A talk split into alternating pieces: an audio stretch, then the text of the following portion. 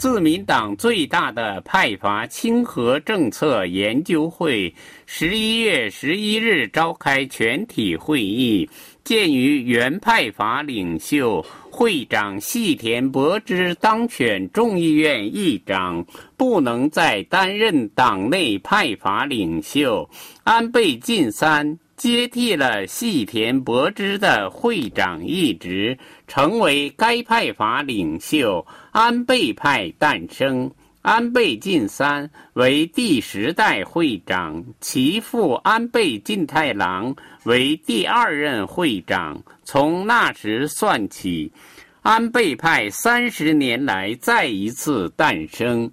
安倍在就任会长的致辞中。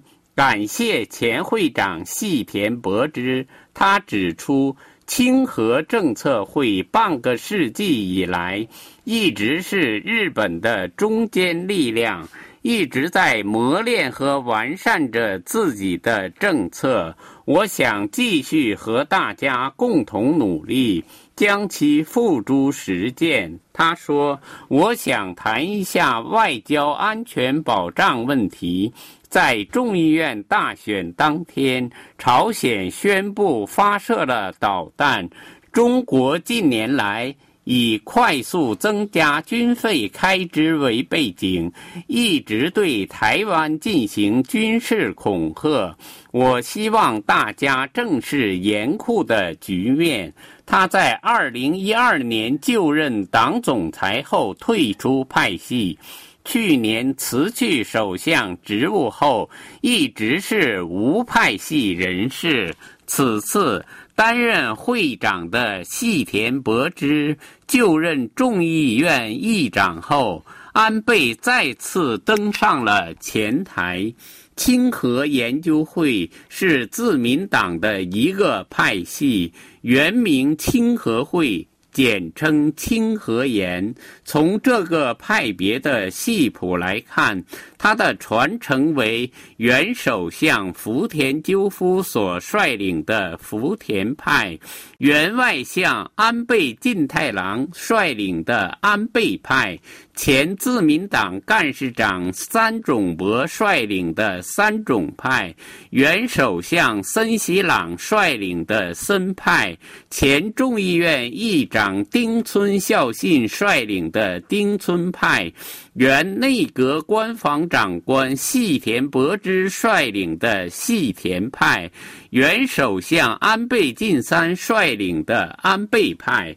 在自民党内，与平成研究会和红池会同属历史悠久的名门派系，远源为日本民主党。更远的渊源为日本自由党的岸信介、鸠山一郎。